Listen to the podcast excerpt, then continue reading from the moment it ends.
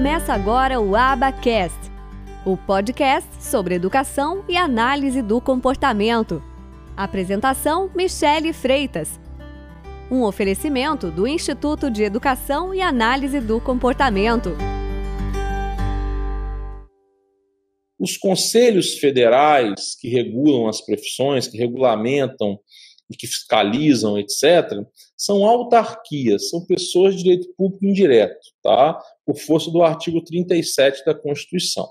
São autarquias, é como se fossem pessoas públicas, é como se fossem pessoas jurídicas públicas. Ficam ali no meio do caminho, tem uma zona cinzenta, etc., porque, por exemplo, os conselhos federais que regulamentam as profissões, que fiscalizam as profissões, não têm repasse de dinheiro público. As finanças desses conselhos são as arrecadações e são as anuidades dos profissionais, tá bom?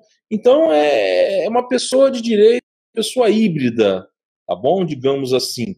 É, um outro exemplo que é diferente é, da administração pública. Caso você tenha algum valor a receber numa ação judicial de um conselho desse, você não entra numa fila de precatório, você recebe normalmente é, pela via judicial, seguindo as regras do Código de Processo Civil. Então percebam que os conselhos federais das profissões, eles não são pessoas de direito privado, mas também, é, mas também não são pessoas de direito público na essência da palavra, como a prefeitura, etc. Tá bom? São autarquias criadas nos termos do artigo 37 e que têm delegações de poder e exercem função pública. Então gera uma certa confusão na cabeça das pessoas, tá?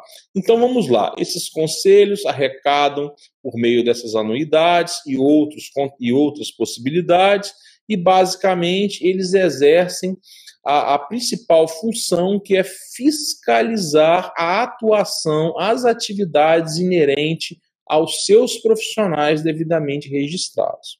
Uma associação, por sua vez, até pode é, fazer campanhas de esclarecimento da profissão, promover cursos, referendar empresas, ter associados, afinal, se não tiver associados, não tem uma associação, ter critérios de associação, ter até critérios distintos, por exemplo, para estagiários, para profissionais, e, e utilizar outros critérios, mas ela não pode ser utilizada para fins pessoais, para fins escusos, para fins de regulamentação de profissão, para fins de penalidade, porque ela não tem esse poder.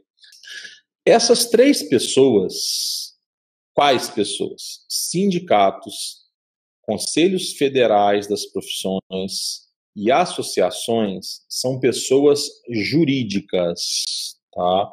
Devidamente constituídas que são representadas por pessoas físicas em juízo, fora do juízo, etc.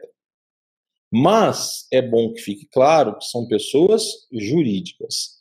Os sindicatos e as associações são pessoas jurídicas de direito privado.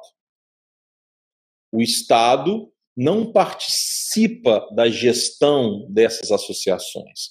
O Estado via de regra, não regulamenta a atuação dessas associações. Via de regra, num primeiro momento, diretamente. Contudo, o Estado impõe requisitos de constituição, validação e de exercício dessas associações.